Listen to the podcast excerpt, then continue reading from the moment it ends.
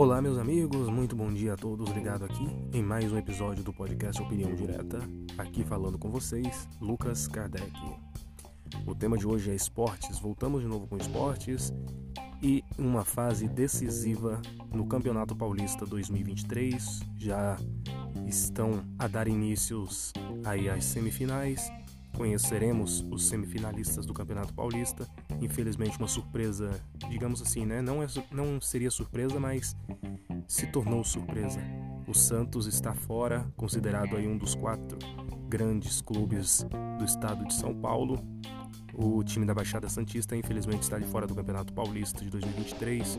Fez uma campanha melancólica, é, não digamos vexatória, porque não foi rebaixado. Passou perto da beira do rebaixamento, mas uma combinação de resultados, permaneceu na elite do futebol paulista.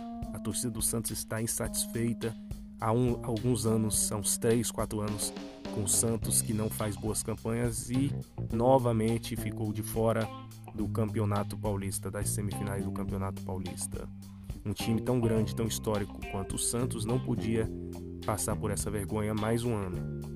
O time da Vila Belmiro realmente precisa se reestruturar, precisa trabalhar urgente para que esse episódio não volte a acontecer.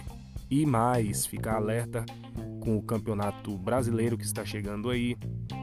Se classificou na Copa do Brasil, mas a Copa do Brasil também é de um nível muito alto, exigindo que as equipes estejam bem preparadas, com elencos, com qualidade técnica, com treino, bastante foco.